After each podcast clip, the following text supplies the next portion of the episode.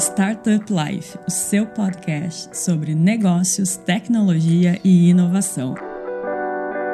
Powered by Silva Lopes Advogados.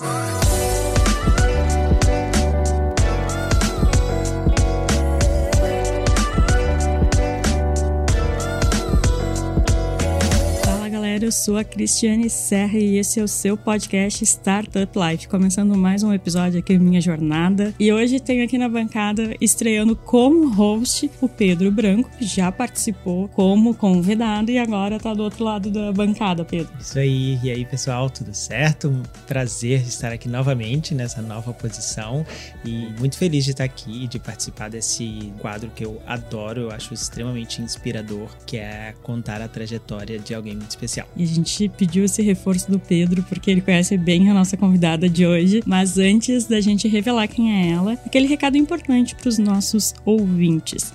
Não esqueça de acessar o portal startuplife.com.br para notícias e informações sobre o ecossistema, nos seguir no Instagram, StartupLifeOficial, nos seguir no Spotify ou na sua plataforma de preferência. Dado o recado, Pedro, conta para o pessoal quem está aqui conosco hoje. Vamos lá. Hoje a gente vai apresentar a história e a trajetória da, dessa mulher extremamente inspiradora, que ela respira movimento, respira inovação, que é a Tatiana Mesquita. Ela é cofundadora de uma startup, ela é CTO e CMO da Radar Fit. Então, seja muito bem-vinda, Tati. É um prazer ter você aqui com a gente. Prazer é todo meu, Pedro. Obrigado pelo convite. Um prazer estar aqui com você, com todos vocês aí, para a gente poder bater esse papo.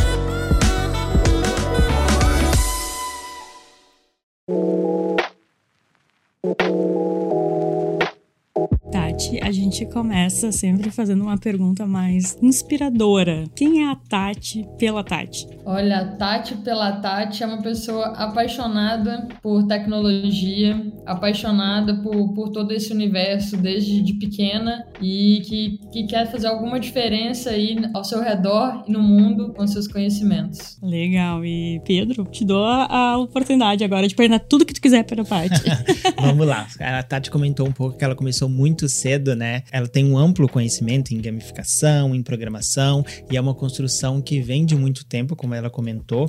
Criou o primeiro aplicativo dela com 14 anos. Então, Tati, conta pra gente aí como foi esse início, como é que tu se interessou pela área tão nova e já se destacando aí desde com uma idade muito precoce. Bom, é, eu cresci com os meus pais jogando videogame desde que me entendo por gente, né? Então, eu sempre tive esse ar dos meus pais, eles também trabalham ali, são empreendedores desde novos. Então, eu cresci muito desse universo dentro da minha casa. E o meu contato com todo esse mundo de tecnologia, de empreendedorismo, começou lá atrás, quando ainda os computadores eram gigantes e a tecnologia não era tão acessível assim, mas por algum uma bonificação do meu pai, alguma coisa, ele realizou um sonho meu que era de ter um computador. Eu tinha mais ou menos uns 13 a 14 anos. Eu esqueço a primeira frase da minha mãe quando esse computador chegou em casa, que era nunca aperte delete.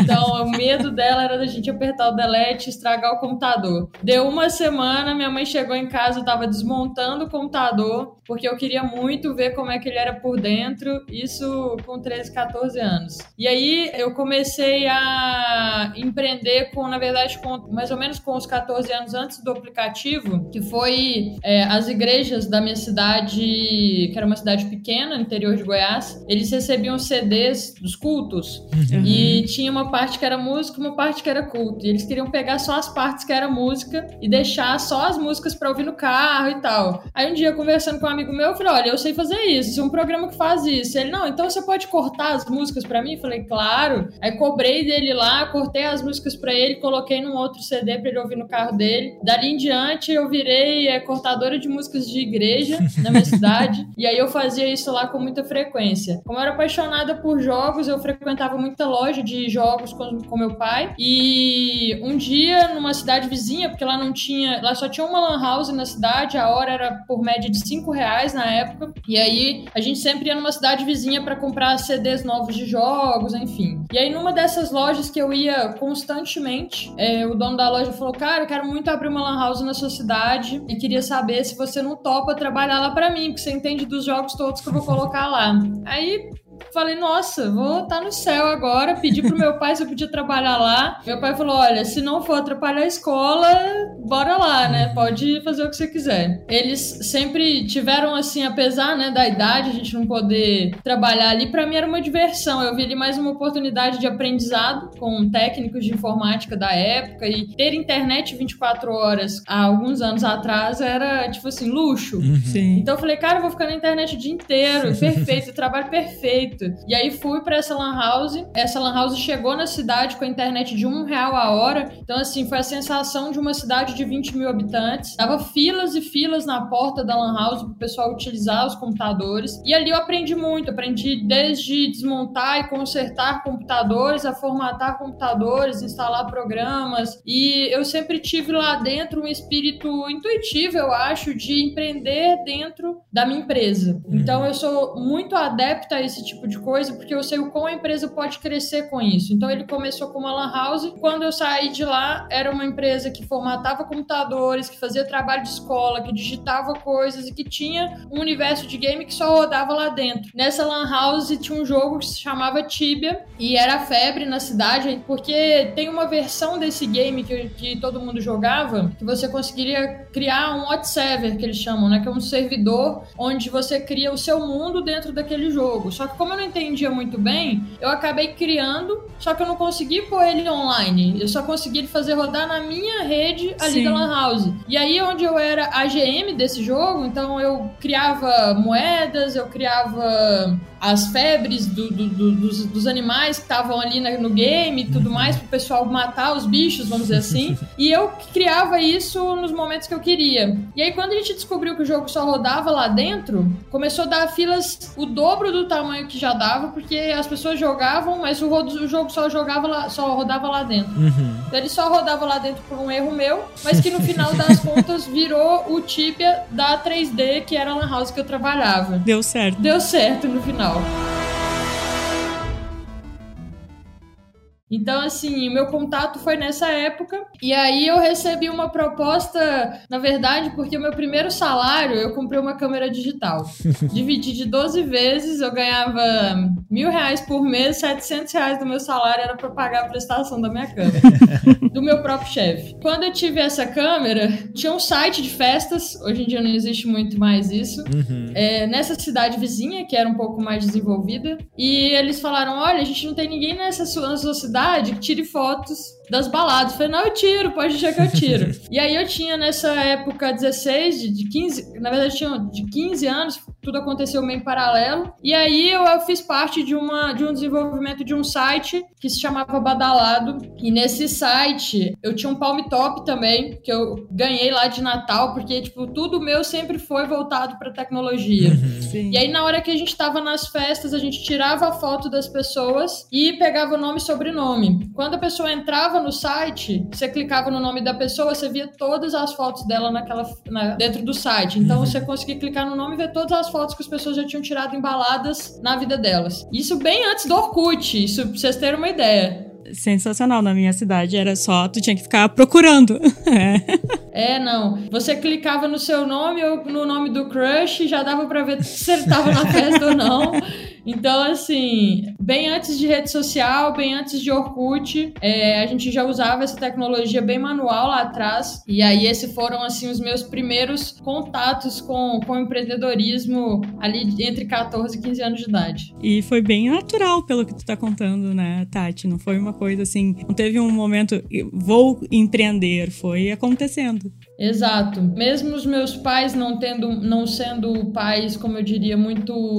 Eles sempre foram uma cabeça muito aberta, sempre consegui falar de todos os assuntos com eles. Dentro das nossas condições, eu sempre consegui ter uma vida bem tranquila. Porém, eu sempre sonhei muito com a minha independência financeira. Eu entendo que eu tinha um cenário, né, de financeiro, que olha, você pode fazer isso, você pode fazer aquilo, mas eu queria mais às vezes, mas eu entendi ali que tinha uma conta que tinha que fechar. Uhum. Então, é, eu sempre tive essa sede por uma ambição desde nova de como eu posso ganhar dinheiro com isso. A partir daí veio se originando mesmo esses trabalhos que eu ia fazendo e foi dali que eu conheci esse universo de festas e, e me transformei em DJ com 16 anos e foi uma carreira que eu segui em paralelo até há pouco tempo atrás. Uhum, legal, Tati. Eu ia comentar isso, de como a sua trajetória, né? Como tudo isso começou muito cedo e que você conseguiu trazer isso, essas suas aptidões, esses seus hobbies, esses seus gostos para a parte empreendedora, para a parte profissional, que tu começou com a, com a gamificação, com jogos lá com teu pai e hoje em dia tu empreende e tem uma, uma empresa, uma startup voltada para isso, que também lá tu comentou que começou o empreendedorismo como música, com a música lá da igreja, e que tu trouxe isso profissionalmente por muito tempo. Uhum. Então isso é muito legal, é muito inspirador. E também como é importante essa questão do apoio dos pais, né? Essa questão de, de entender que, que é uma aptidão e que não é uma brincadeira de criança e de dentro das possibilidades, claro que estabelecendo limites, tu desenvolver isso e tu propiciar isso, porque isso com certeza dá, dá frutos e começa esse desenvolvimento e fica muito mais fácil e muito mais orgânico, muito natural como, como, a, como a Cris comentou, né?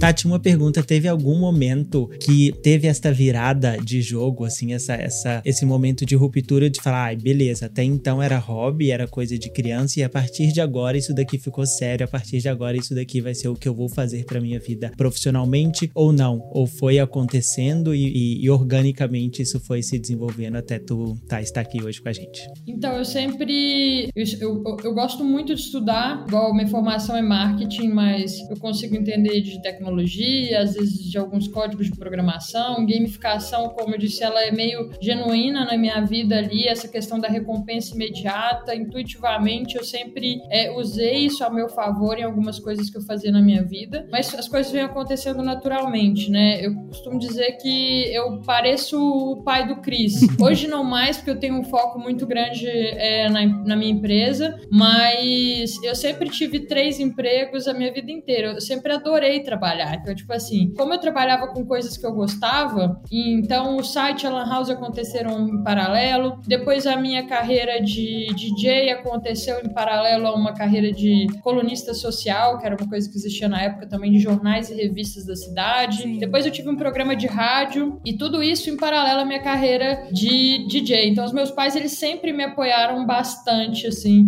desde pequena. A música está presente na minha vida desde os meus 10 anos de idade, que minha mãe é, me deu meu primeiro teclado, comecei a fazer aula e eu sou autodidata com música, então eu tenho um, um ouvido muito bom, então eu escuto uma música e consigo reproduzir ela em qualquer instrumento. Às vezes não com a perfeição de todas as notas que se tem na partitura, mas tirar a melodia, então assim, a música ela tá presente na minha vida desde muito nova. Então sempre veio acontecendo em paralelo e eu sempre levei tipo muito a sério, sabe, todas essas profissões, porque todos esses trabalhos me proporcionaram muito cedo é uma vida que talvez eu teria só agora um pouco mais velha. Uhum. Então, assim, Sim. viagens, igual a minha carreira como DJ já me proporcionou conhecer cinco países. Uhum. Então, a trabalho, é, já fiz turnê nos Estados Unidos quatro vezes. Então, assim, a música, ela veio, além do dinheiro, ela me proporcionou muitas coisas boas e os meus outros trabalhos também, né? Muito aprendizado. Então, assim, desde trabalhar no banco, que foi uma outra carreira que eu tive, é, o aprendizado ali foi muito grande com alguma outra área. Então, eu trocava às vezes ali de trabalho, mas sempre com essa seriedade do aprendizado, sabe? Eu acho que hoje muitas coisas que eu consigo executar na minha empresa, unindo a gamificação com saúde, com marketing é devido a essa quantidade de, de coisas que eu fiz diferentes que me fizeram ser a Tati que eu sou hoje. Então, é, querendo ou não, a minha carreira empreendedora como DJ, como música, ela sempre foi uma empresa, né? Então eu, eu sempre Sim. tive pessoas trabalhando comigo desde nova, eu sempre tive contratos para fazer ali. Então é, havia uma preocupação com a marca, mesmo muito nova, eu sempre busquei muito essa questão da identidade, da seriedade. Então, assim, meu, meu primeiro contrato era ridículo, assim, mas, é, cara, eu falo, preciso formalizar com essa pessoa que ela tá me pagando por uma hora, que se ela quiser que eu toque 10, eu vou falar o quê? Sim. Então eu sempre tive muito essa preocupação inovação com essa seriedade mesmo. Legal, Tati. E o feeling de inovação, ele trouxe pra música também, né? Eu já te vi tocar, já vi a Tati tocar na Bahia, já vi a Tati tocar no México. E não é uma DJ que toca música ali no CDJ, tá? Tem uma inovação. Então conta pra gente, Tati, como é que tu se destacou, como é que tu inovou nessa profissão de DJ de música aí, que é um sucesso.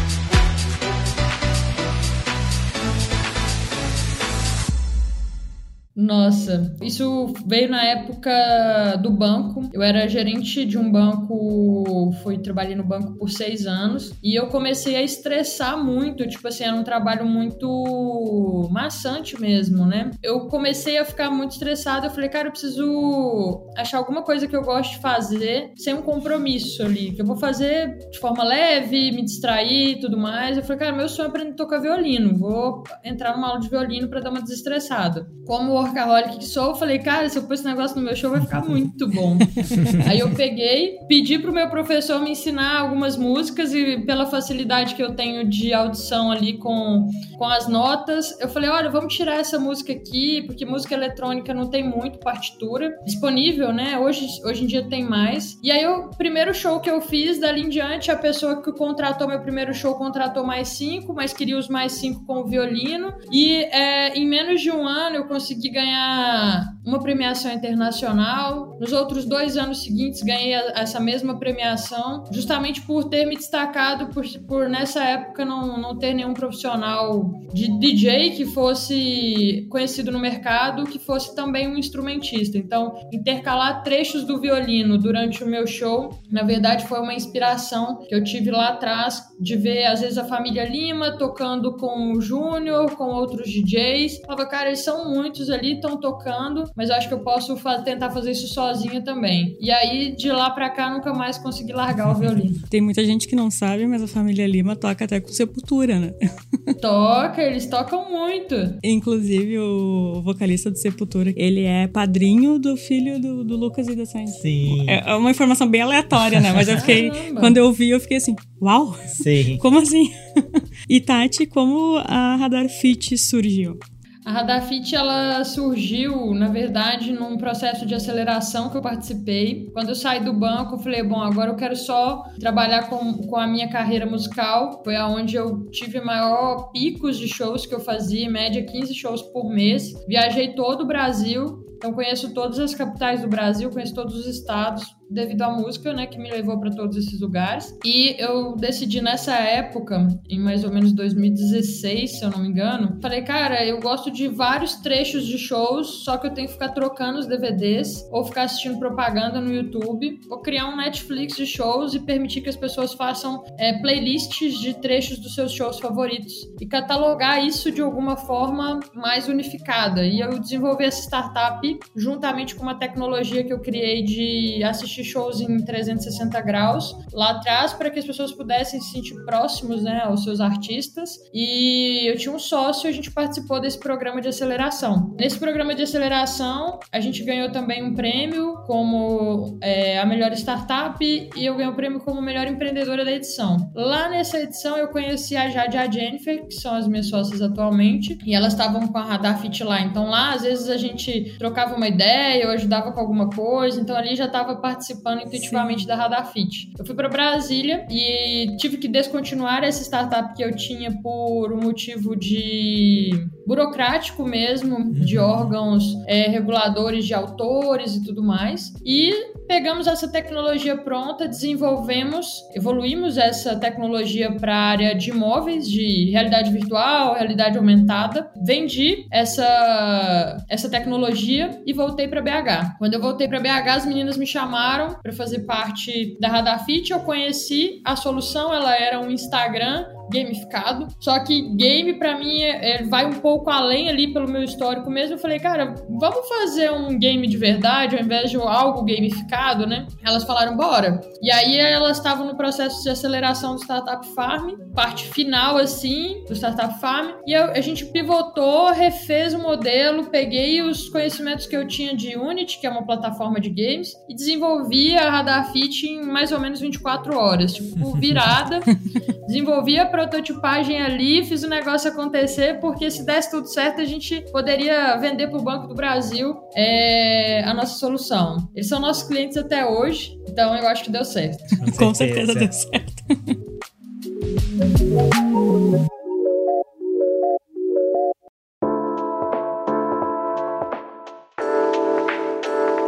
muito legal, Tati. É muito, muito legal acompanhar essa história, essa, essa jornada, né? Muito inspiradora. Vamos falar um pouco desses desafios, né? Com certeza não foi uma trajetória muito fácil, então foi apresentado diversos desafios aí, principalmente no mercado de tecnologia, principalmente pelo fato de ser, de ser mulher. Hoje em dia ainda tem essa, essa diferenciação, infelizmente, mas eu imagino que há um tempo atrás isso era mais latente, isso era mais grave. Então, conta pra gente como foi esse, esse desafio, outros desafios que porventura surgiram aí ao longo dessa linda e inspiradora trajetória. Bom, de fato, hoje é um pouco mais comum, né? Mas quando a gente começou era muito comum a gente escutar assim: nossa, mas são só três mulheres, principalmente na minha área que é tecnologia, você não tem um programador. Então, é isso é bem desafiador mesmo. É muito, eu não me lembro a estatística agora, mas é muito baixo o número de startups que a gente tem no mundo hoje que são liderados 100% por mulheres. Aqui no Brasil, é, no ano passado, apenas 4,7% das startups são lideradas, eram lideradas por mulheres, de acordo com o levantamento que a Distrito fez. Exato, é muito pouco. Uhum. Só que é, eu sempre tive um posicionamento, porque eu enfrento esse preconceito, né, esse preconceito mesmo, desde muito nova. Sim. Pela minha idade, de enfiar a cara nas coisas e por ser mulher. Então, no cenário de balada, é, eu era poucas DJs mulheres que existiam no Brasil. No mercado de empreendedorismo mesmo, é, enfim, de todas as áreas que eu já trabalhei, sempre houve um pouco esse questionamento da minha capacidade por ser mulher. Isso era nítido, às vezes, no olhar das pessoas, em como as pessoas me tratavam. Mas eu sempre tive um posicionamento de não ligar para isso, para não deixar isso me afetar de alguma forma e mostrar que eu sou capaz com resultados. Então, assim, contra, quando você mostra resultados, você quebra qualquer pessoa que te julgue por qualquer outra coisa. Então, é, não é fácil, isso dificulta o processo, mas é, não se deixar abalar por essas coisas é, ajuda muito a você conseguir alcançar o que você almeja. Nesse mercado de startups, quando a gente fala sobre investidores, né, normalmente são homens e você vai ali, então assim, a gente deu muita, muita sorte de no nosso caminho, os nossos investidores nunca tiveram esse julgamento com a gente desde o início, né? Então, por isso que o nosso casamento deu certo até hoje. Então, assim, é, eu acho que esse foi um dos principais motivos da gente ter todos os investidores que a gente tem hoje. Desde o início, esse tipo de preconceito nunca existiu. Uhum. Então, nosso relacionamento com eles é muito incrível.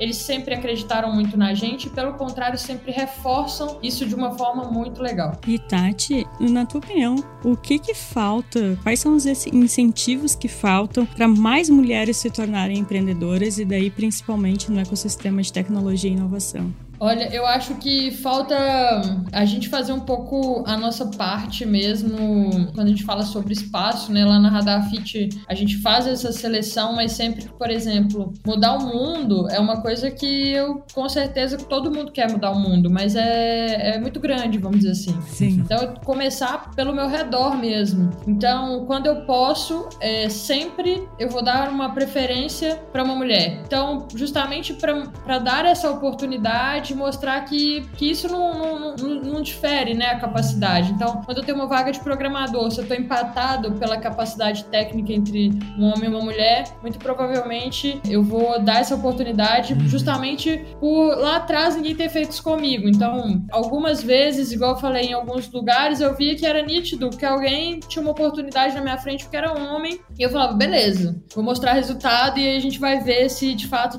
tem essa diferenciação. Então, acho que é mudar o cenário nosso redor mesmo. É, se todo mundo fizer isso de forma tratando igual mesmo, eu acho que é, a gente já muda muita coisa. Com certeza, Tati, com certeza. Eu acho que também a questão trazendo um pouco da tua história, da tua trajetória lá, os teus pais também tiveram um papel muito fundamental nisso, né? Porque hoje em dia a gente é, é, essa mentalidade até um pouco mais conservadora de diferenciação de homens, de, de coisas de homens, de coisas de mulheres. Então, se, se, se tu não tivesse tido esse incentivo de não, não não vai mexer com tecnologia porque isso não é coisa de, de menina, não vai mexer em computador porque isso não é coisa de menina. E eu acho que hoje em dia isso ainda acontece muito, cada vez menos, e é muito importante a gente ter pessoas como você, como a Jennifer, como a Jade, como a Radar Fit, que são pessoas que construíram uma empresa de sucesso, construíram um, um projeto muito legal e que isso mostra que é possível e que inspire tantas, tantas meninas aí. Então, muito legal. O Pedro falou de sucesso e eu queria saber, na tua opinião,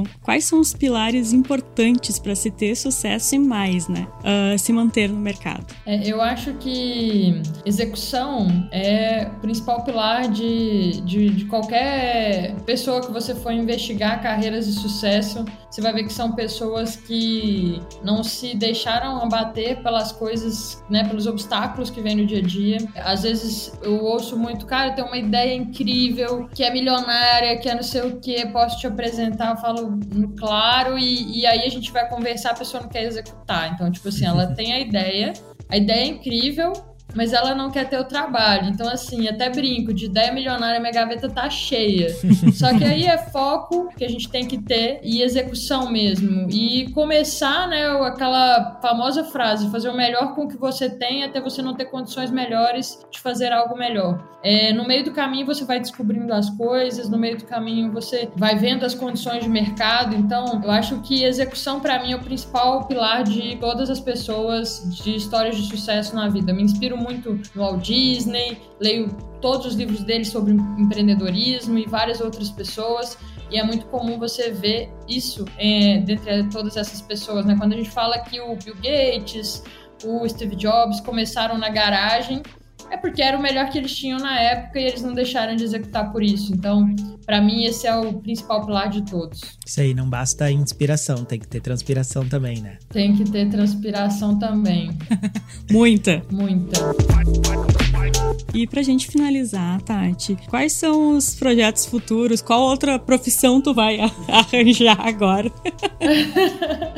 Olha, eu eu pretendo muito levar a Radafit para um patamar que, junto com as minhas sócias, a gente consiga levar a acessibilidade da informação de nutrição, de educação física, de saúde para maior número de pessoas que a gente conseguir. Tudo isso com a tecnologia nos auxiliando, né? Então hoje a gente trabalha com inteligência artificial que cria dietas, que cria treinos personalizados. Inclusive é uma tecnologia que passa por uma, um aprimoramento frequente. A gente tem um time de saúde que treina essa tecnologia, porque é, hoje em dia com é, o lado bom e o lado ruim da internet, né? O lado ruim é que se você digitar dieta no Google, você vai achar várias dietas que não são feitas para você que não são feitas para o seu objetivo. Então, quando você tem uma solução gratuita que você vai colocar os seus dados e eu vou te dar ali um planejamento mínimo para ter uma refeição equilibrada e exercícios voltados para o objetivo que você deseja, seja ele qual for, manter hábitos, fortalecer ou, ou perder peso, a gente entrega uma informação muito qualitativa para qualquer pessoa. Então, eu acho que o foco agora é não ter outras profissões de imediato, mas poder crescer muito a Tati dentro da Radar Fit, né? Porque se isso acontecer, quer dizer que o meu propósito está sendo alcançado e hoje todos os meus estudos todo o meu foco de tempo é voltado para que isso aconteça da melhor forma possível. Excelente, Tati. Para quem não conhece, Radar Fit é um aplicativo fantástico, eu uso todos os dias, então que realmente inspira a gente, que engaja, que traz uns insights muito legal, que te motiva a manter uma rotina mais saudável no dia a dia. Então é fantástico. Para quem não conhece, vale muito a pena, tá?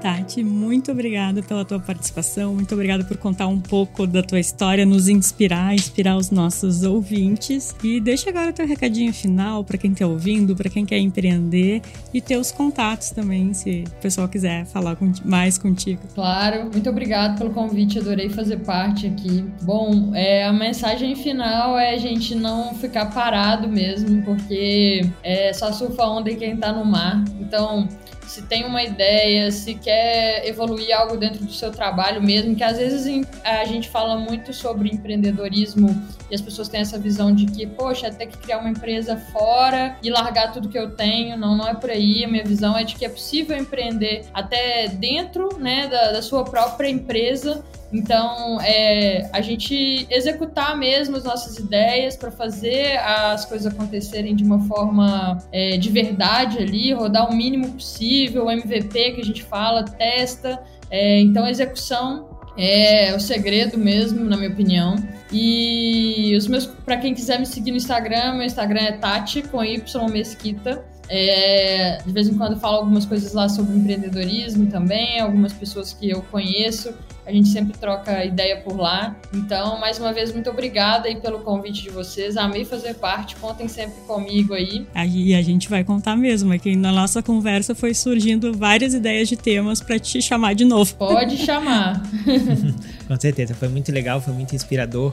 Muito obrigado aí por ter aceitado o nosso convite. Foi um prazer te ter aqui, te ter como, como parceira, te ter como amiga. Muito legal mesmo. Parabéns pela tua história, pela trajetória e obrigado por compartilhar com a gente. Que isso, muito obrigado, viu? E Pedro, muito obrigado pela tua companhia aqui. Também Imagina. vou te escalar mais vezes. Com certeza, eu que agradeço precisando dessa chamada. E aos nossos ouvintes, muito obrigado por mais uma companhia e mais um episódio. E até o próximo. Tchau. Tchauzinho.